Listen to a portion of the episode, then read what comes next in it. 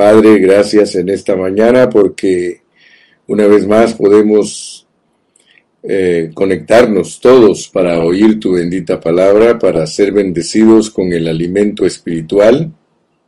Gracias que siempre tienes una palabra para nosotros, tienes eh, una suministración para nosotros, una nutrición para nosotros. Gracias Señor porque tu palabra nos dice claramente que el que tiene hambre y sed de justicia será saciado.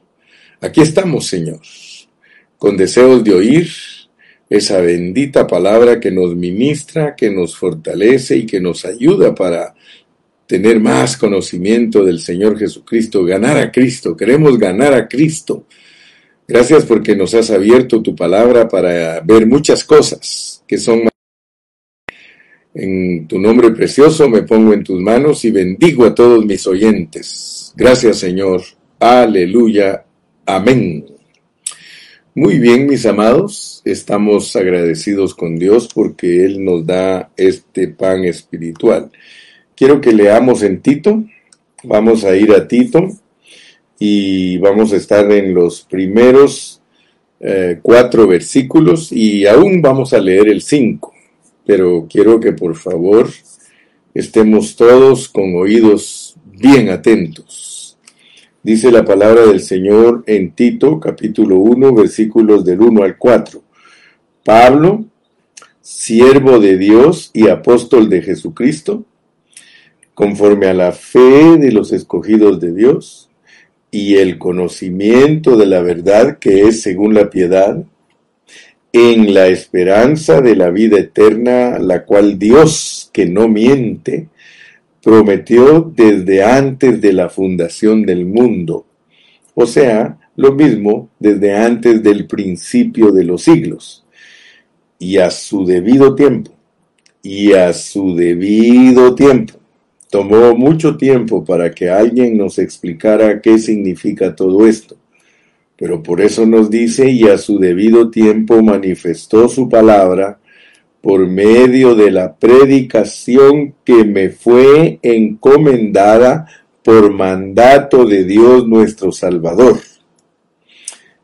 A Tito, verdadero Hijo en la común fe, gracia, misericordia y paz de Dios Padre y del Señor Jesucristo nuestro Salvador, por esta causa por esta causa, o sea, por los cuatro versículos anteriores, te dejé en Creta. Escucha Tito, por, por estos cuatro versículos que te escribí primero, por eso te dejé en Creta, para que corrigieses lo deficiente y establecieses ancianos en cada ciudad, así como yo te mandé. Aleluya. Si estamos poniendo atención, si de verdad nuestro corazón está en esto que estamos estudiando, nosotros ya aprendimos a ir uniendo los versículos para entender el hablar divino. O sea que para entender el hablar divino nosotros tenemos que aprender a unir versículos. Y cuando ya unimos esos versículos, entonces nosotros podemos decir, el Señor dice esto.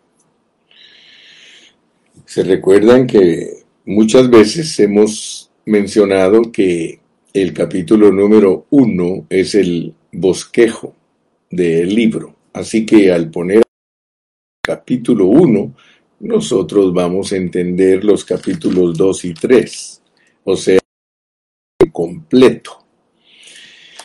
Muy bien, entonces noten ustedes para qué nos sirve a nosotros el libro de Tito. Primeramente nos habla de la fe de los escogidos de Dios. Y nosotros tenemos que estar bien seguros que entendemos lo que Pablo le quiere decir a Timoteo respecto a la fe de los escogidos. O sea que nosotros, como escogidos de Dios, somos gente de fe. Ayer comprobamos con la Biblia que la fe es una senda, la fe es un camino, por tanto la fe es Jesús.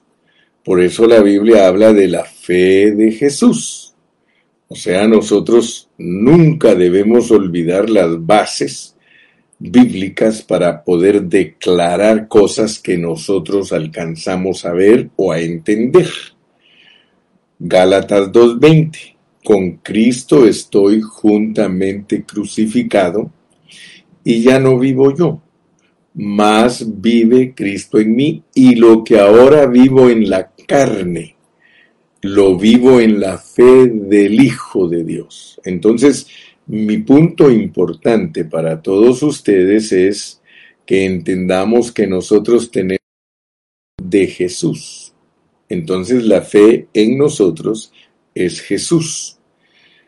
Y si entendemos que la fe es una senda, entonces nosotros vamos a saber lo que es la objetividad de esa declaración. La fe objetiva es todo lo que Dios nos manda a nosotros a hacer como cristianos, marcándonos un itinerario, marcándonos un camino. No se te olvide. Y repito y repito, la fe es una senda. Cuando Dios te habla a ti de la fe, te está hablando de una manera de vivir. ¿Cuál es? la manera de Cristo, es la piedad, es la encarnación de Cristo y la encarnación de Dios.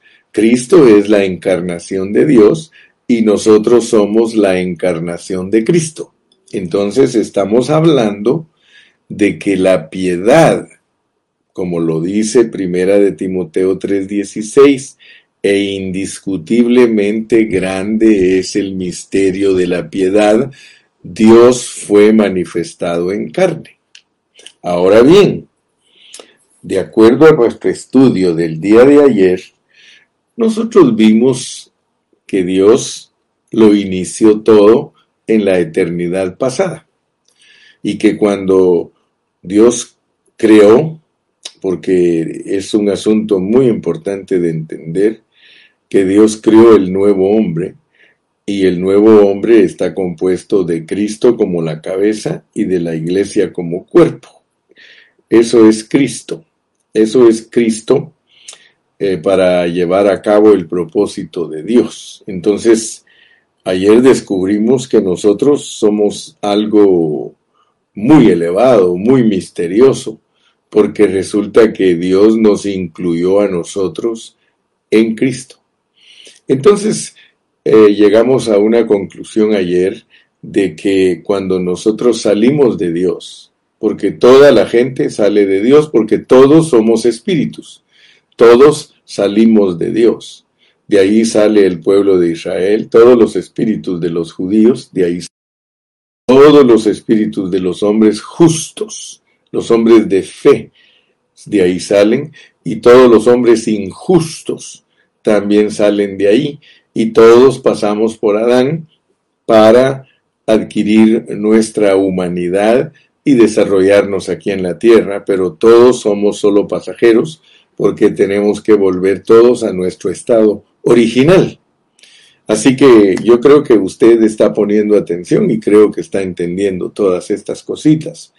Pero hoy vamos a avanzar un poquito más porque necesitamos que Dios nos ha dado la fe y nos la dio desde el momento en que nosotros fuimos creados. Desde ahí nos dio la fe.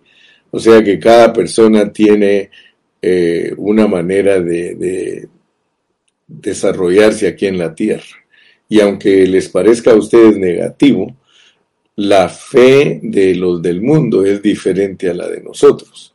Y la fe de Israel es diferente a la de nosotros aunque la Biblia dice que Israel no tenía fe, que de eh, el obrar de la ley y que el obrar de la ley no es de fe, mucho menos los mundanos fe. Entonces, yo quiero que ustedes vean cómo funciona ese asunto, porque cuando nosotros nos profundizamos en la palabra, nosotros descubrimos que todos los cristianos fuimos con un itinerario, con una ruta, con una manera de desarrollarnos en todo nuestro viaje, y es la fe de Jesús. Y se la dio a todos los justos, a todos los justos. Por eso cuando uno lee Hebreos 11, uno se da cuenta que hay justos desde Abel. No nos pone a Adán como justo porque Adán es la raíz, pero nos pone desde Abel, nos pone que por la fe Abel, por la fe Enoch, por la fe Noé, por la fe Abraham, y luego ya nos pone por la fe Moisés. O sea que mi punto importante de entender es que tanto eh, como en eh, la época de los patriarcas habían gente de fe, en la época de la ley había gente de fe y en el Nuevo Testamento había gente de fe y en el milenio va a haber gente de fe y la Nueva Jerusalén nos muestra a toda la gente de fe totalmente transfigurada.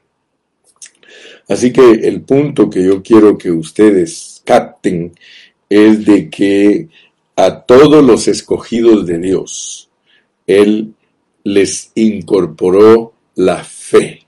No me pregunto es que ese asunto llegó, pero el asunto es de que desde que Dios nos envió de allá de la eternidad pasada, siendo espíritus, desde allí decidió quién es quién.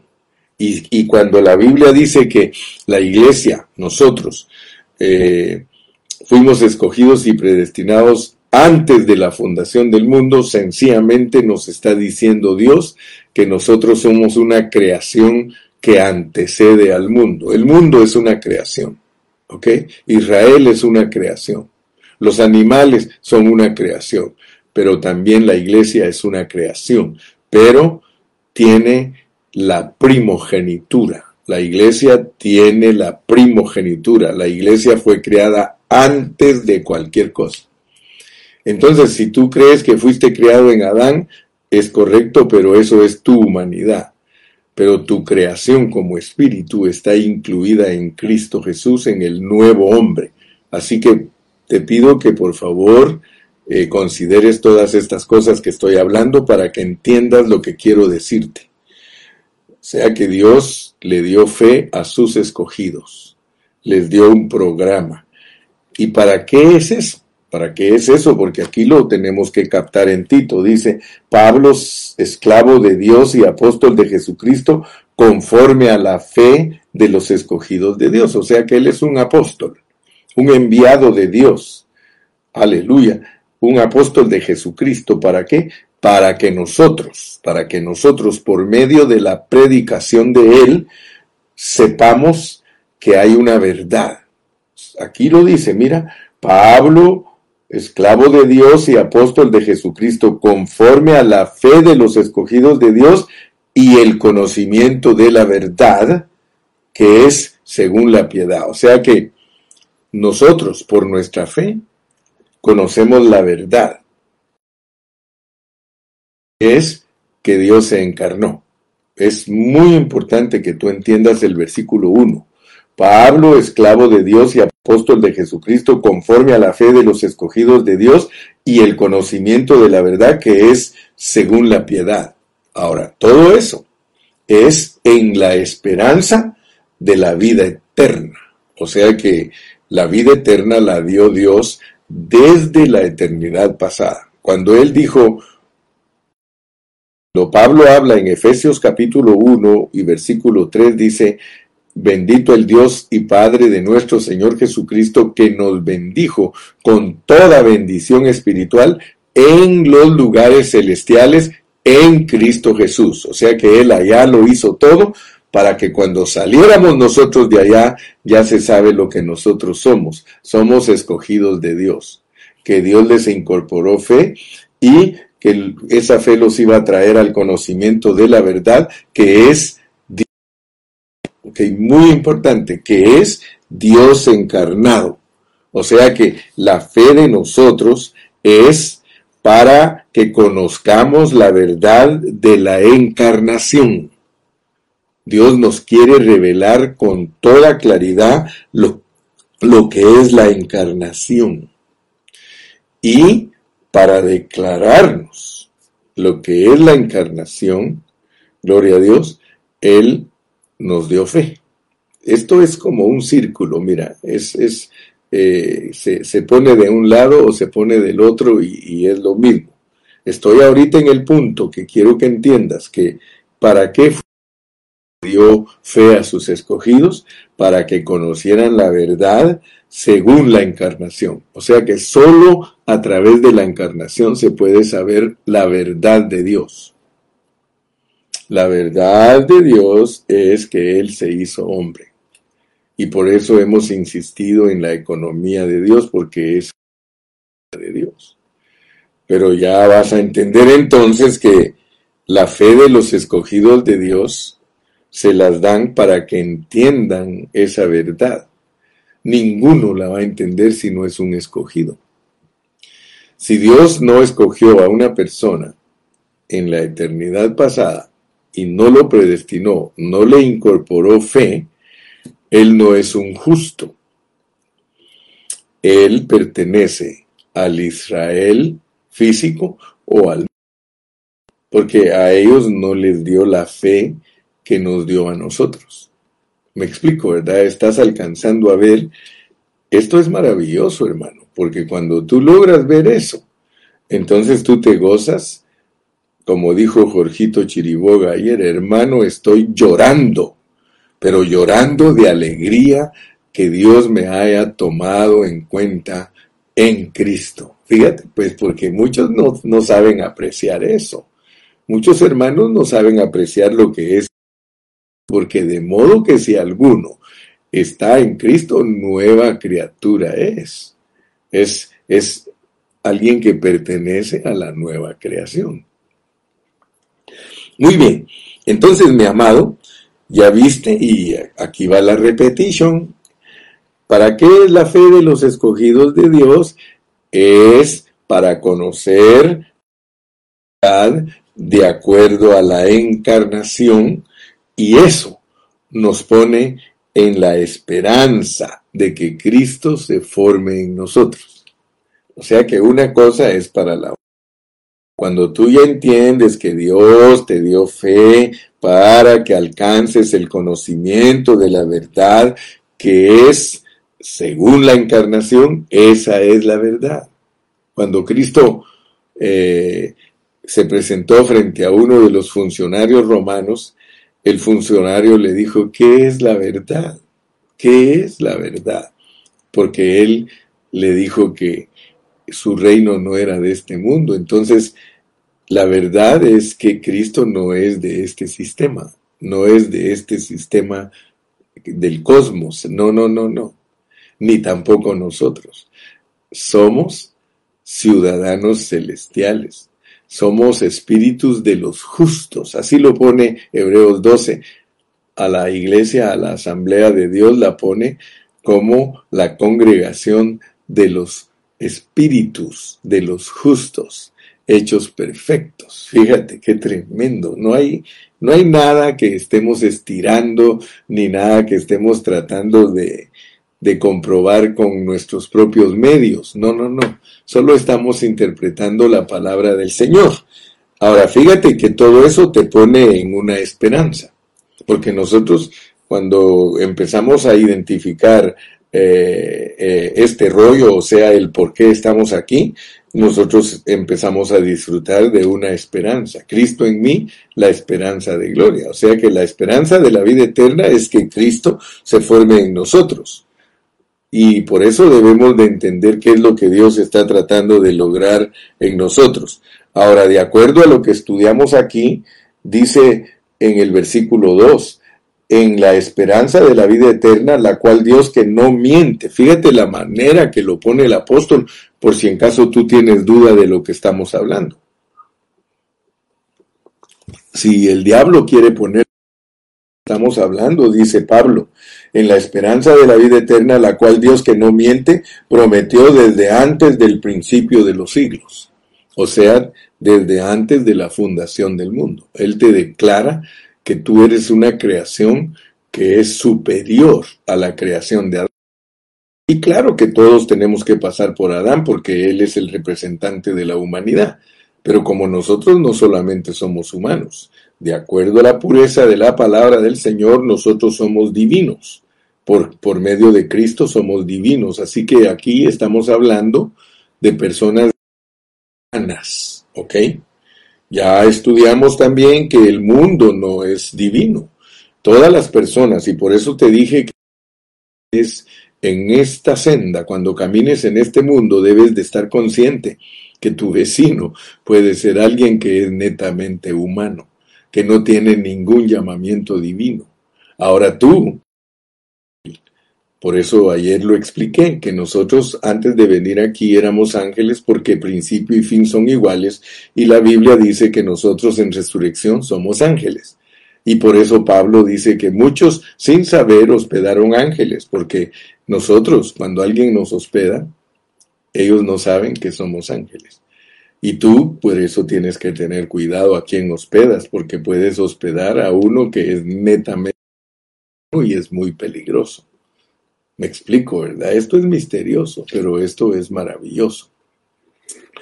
Muy bien, mis amados, entonces vamos a seguir adelante, vamos a seguir. Entonces, dice que esto fue planificado antes del mundo, o sea, la nueva, la nueva creación fue planificada antes del mundo. El mundo va planificado después. O sea que primero Dios planificó el, el nuevo hombre eh, y luego planificó el mundo. El mundo es, una creación que, que no antecede a la nueva creación.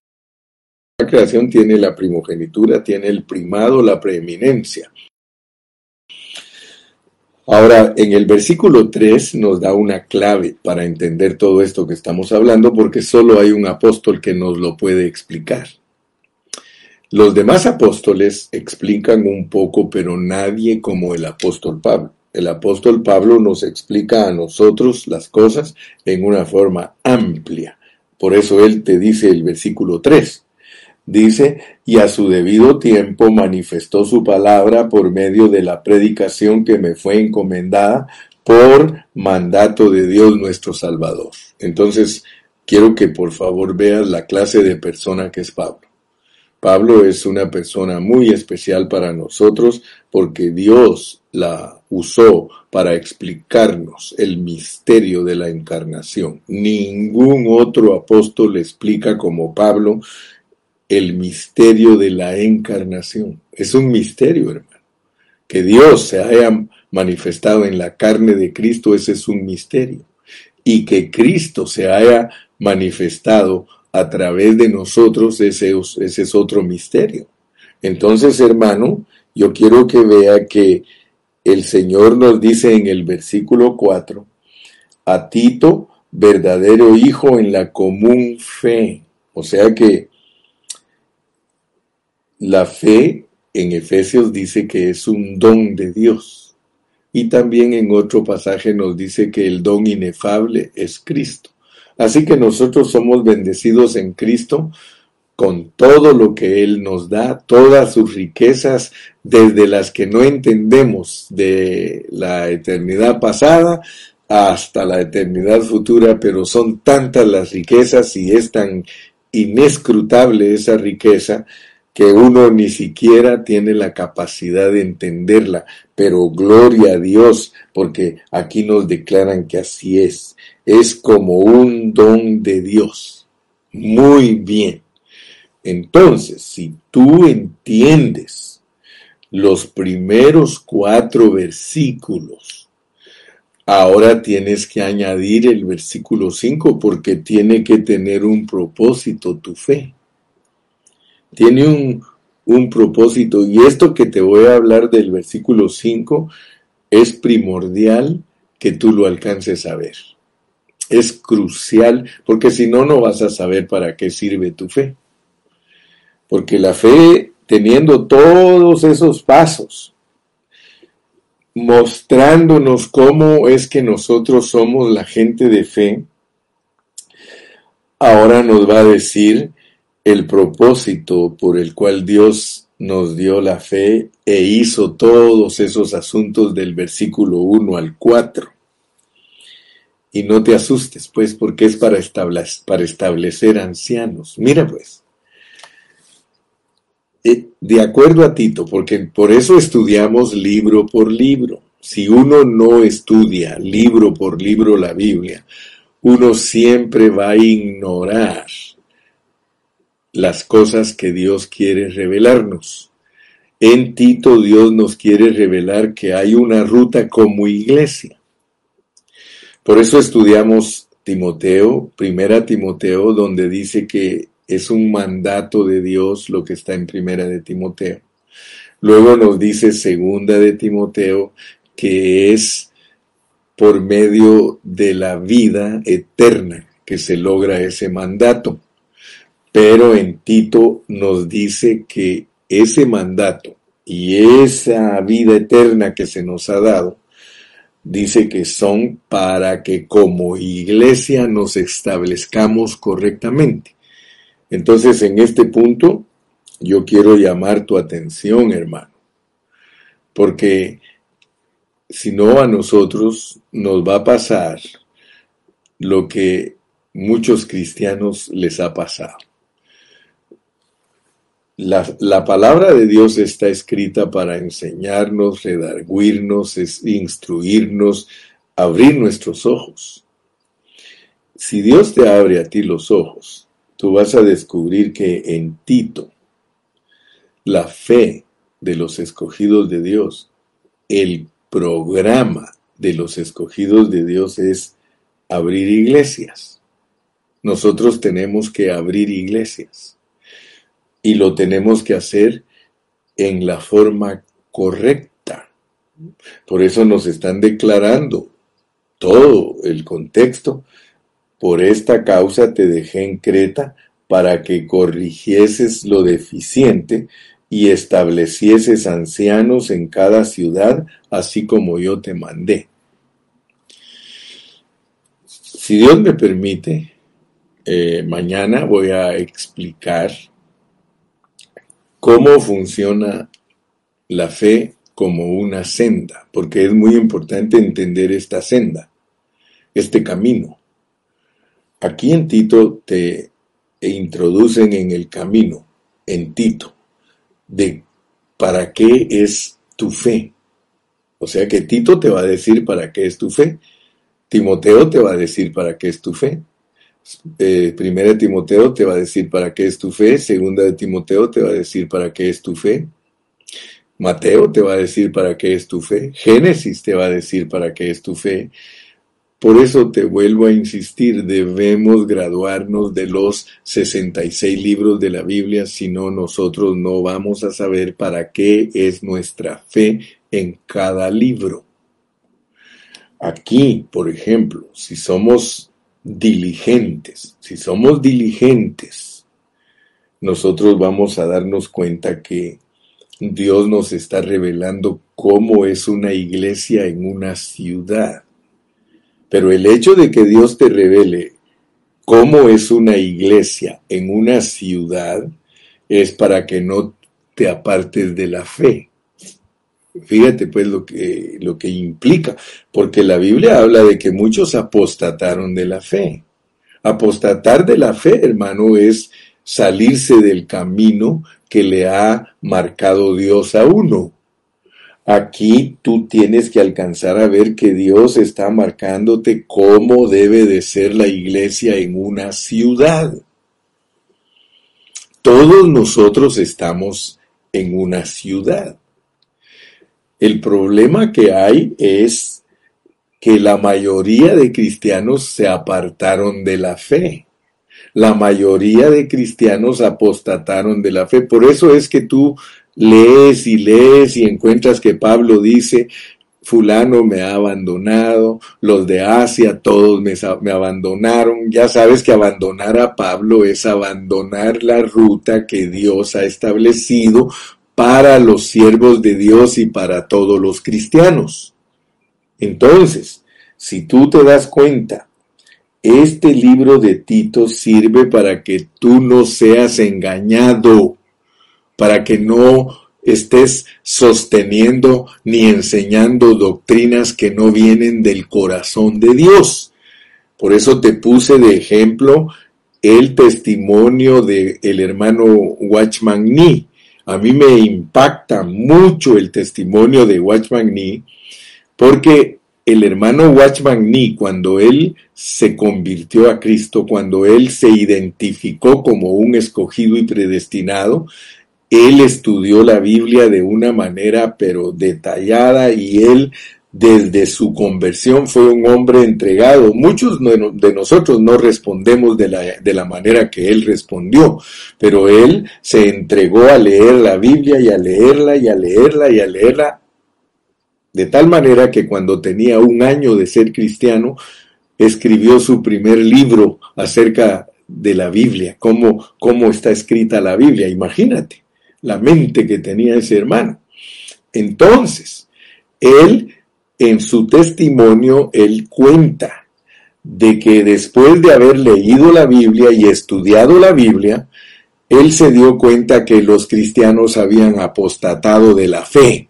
Él se dio cuenta que la iglesia que había fundado, que habían fundado los misioneros, no era la iglesia que dice la Biblia que tenía que fundarse porque él empezó a ver que habían bautistas, que habían presbiterianos, que habían pentecostales, que habían de toda clase de grupos, y eso a él le llamó la atención.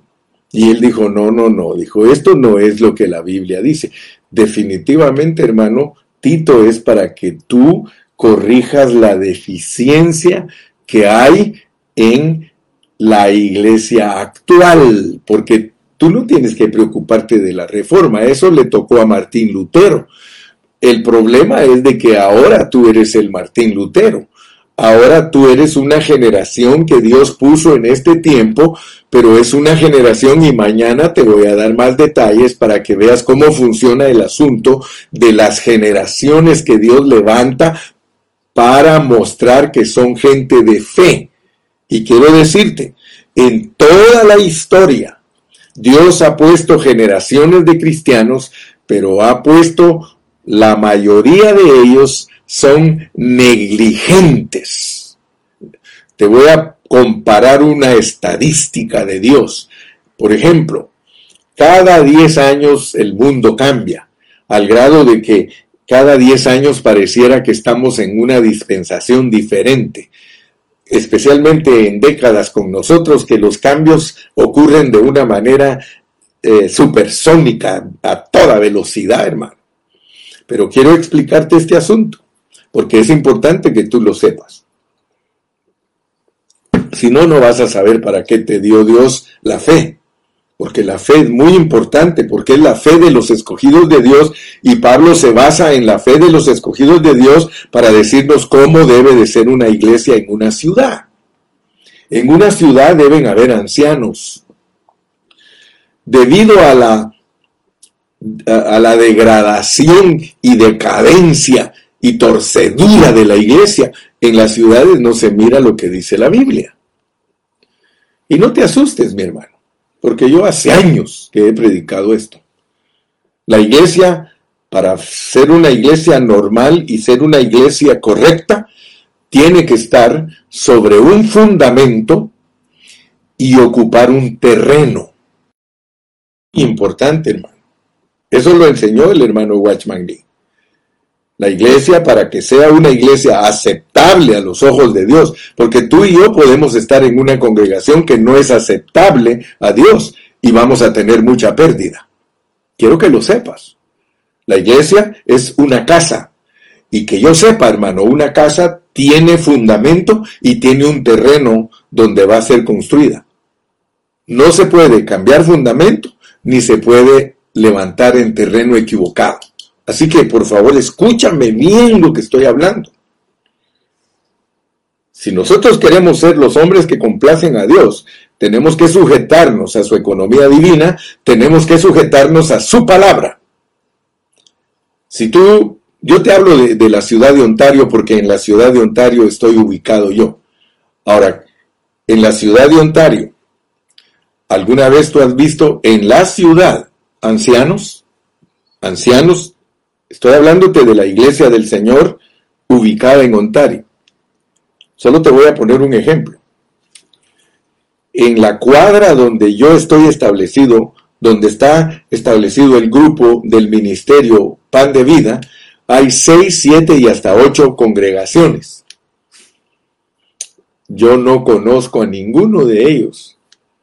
Nunca me han venido a hablar y decirme, hermano Carrillo, estamos hastiados de no vivir lo que dice la Biblia. Estamos hastiados de que la realidad que nosotros vivimos es algo totalmente diferente de la Biblia. Aquí hay grupos de toda clase, pero no están establecidos los ancianos. Hermano Carrillo, ¿cómo es que funciona eso, hermano? Si tú estás entendiendo, Tito es para corregir deficiencias. Yo lo entendí un día, hermano. Yo lo entendí un día. Y ninguno me deja mentir. Todas las iglesias que el hermano Carrillo Dios le ha permitido levantar, siempre les he dicho a los hermanos, hermanos, establezcan ancianos Hermano, esto no se trata de que yo voy a juntar a todos los grupos para poner ancianos en Ontario. Uh-uh. Significa que yo lo predique y que lo oigan de mí y yo lo voy a practicar. Y todos los hermanos que me conocen a mí saben que así están establecidas las congregaciones del Ministerio Pan de Vida. Tenemos ancianos, siempre ponemos ancianos. Si algún hermano trabaja con nosotros en pan de vida y no ha establecido ancianos en su congregación, no está, no está siendo obediente a la palabra de Dios. Yo siempre les he dicho, hermanos, si solo 20 hermanos hay ahí, por lo menos pongan dos ancianos y el pastor. Si esa iglesia tiene 70 hermanos, bueno, pongan cuatro ancianos y un pastor. ¿Tienen 200 hermanos? Pongan seis ancianos y un pastor. Yo creo, hermano, que enseñado a los hermanos la forma correcta que está en la Biblia, hermano. Y por eso me siento muy contento y muy satisfecho. Pero como te vuelvo a repetir, esto no es para juntar yo a los hermanos de la congregación aquella conmigo y que juntos pongamos ancianos en la ciudad. No, mi hermano, es de que cada congregación, si quiere ser normal y quiere agradar a Dios, tiene que tener sus ancianos. ¿Por qué se ponen ancianos? Porque usted va a entender, el contexto nos va a decir de qué nos protege Dios cuando tenemos ancianos. Las congregaciones que no tienen ancianos, hermano, no son congregaciones bíblicas. No están conforme al patrón. Entonces ora por tu congregación y, pídele a Dios ser un antipas. Tú tienes que, porque tanto culpa el que mata a la vaca como el que le agarra la pata. O sea que ningún cristiano eh, queda impune, ninguno. Ningún cristiano que quebrante la palabra queda impune. Así como no quedamos impunes al pecar, porque se quebrantó la palabra, tampoco quedamos impunes en nuestro trabajo y labor para Dios si no lo hacemos como Él lo ha mandado. Dice que el que edifica mire sobre qué fundamento edifica, porque tiene que ser su edificación oro, vida de Dios, plata, redención y perlas preciosas, transformación. Entonces, si nosotros estamos edificando sobre el fundamento que puso Pablo, madera, heno y hojarasca, nosotros vamos a ser juzgados por Dios. Entonces, hermano, de la única manera que nosotros cumplimos es el itinerario que Dios nos ha puesto, porque hay un itinerario y aquí lo va a volver a repetir. Aquí dice, qué clase de ancianos somos los que tenemos que poner. Ustedes saben que eso ya lo dijo en Timoteo. Él ya dijo que, qué requisitos se necesita para ser obispo, qué requisitos se necesitan para ser diáconos. Claro que ahí está. Entonces yo quiero que tú veas pues que esto que nos ha mandado a ser Dios no es juguete.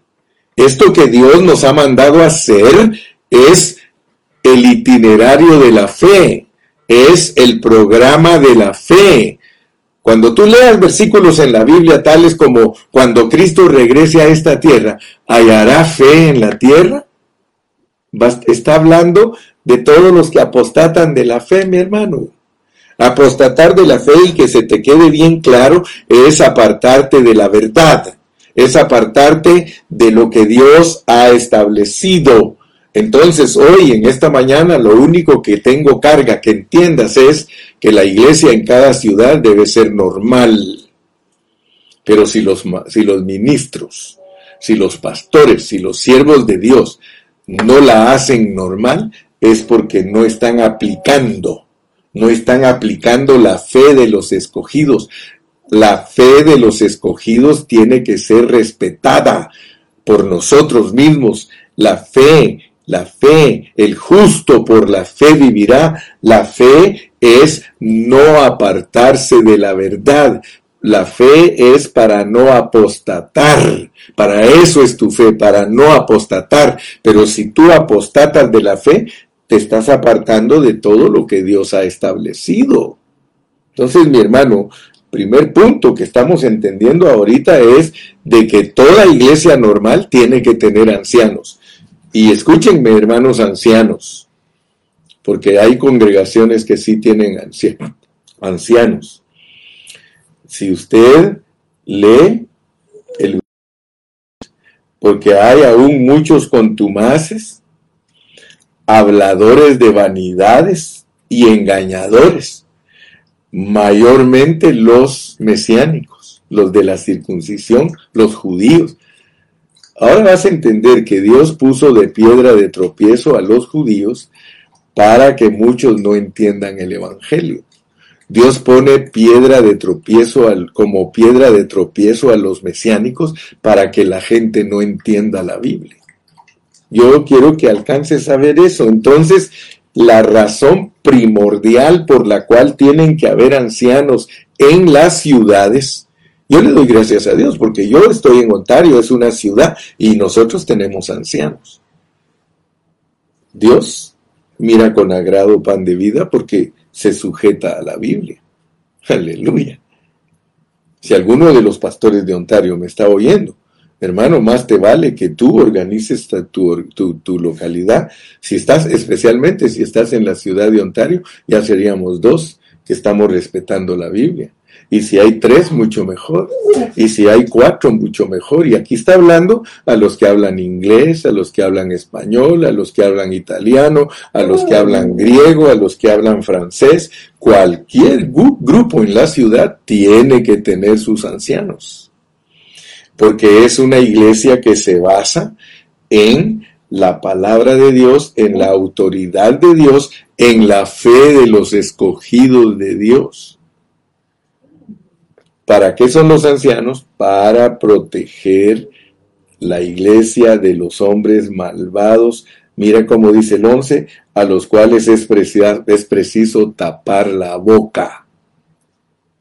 Hermano, la fe. Por la fe sí se puede contender, hermano, no por la doctrina, por la fe. Y mira lo que es la fe. La fe es mandatos, la fe es mandamientos de cómo debe de ser una iglesia normal. Si un hermano está en una iglesia que no es normal, yo le digo, hermano, tú no estás en una iglesia normal. Tú estás en una iglesia donde el pastor hace lo que le da la gana. Él no se sujeta a la palabra. Entonces, si ese pastor me dice a mí, pastor, ¿por qué está usted diciendo eso? Porque la Biblia lo dice, mi hermano, y aquí dice que si usted enseña otra cosa, que yo le tape la boca. Imagínese, hermano, es serio el asunto, es serio. Yo no puedo contender por doctrinas, pero por la fe, por la fe sí puedo contender. Dice la Biblia claramente. Vamos a leerlo. Acuérdate del versículo de Judas 3. Judas 3 es clave, hermano. Dice, amados, por la gran solicitud que tenía de escribiros acerca de nuestra común salvación, me ha sido necesario escribiros exhortándoos que contendáis, que contendáis ardientemente por la fe que ha sido una vez dada a los santos.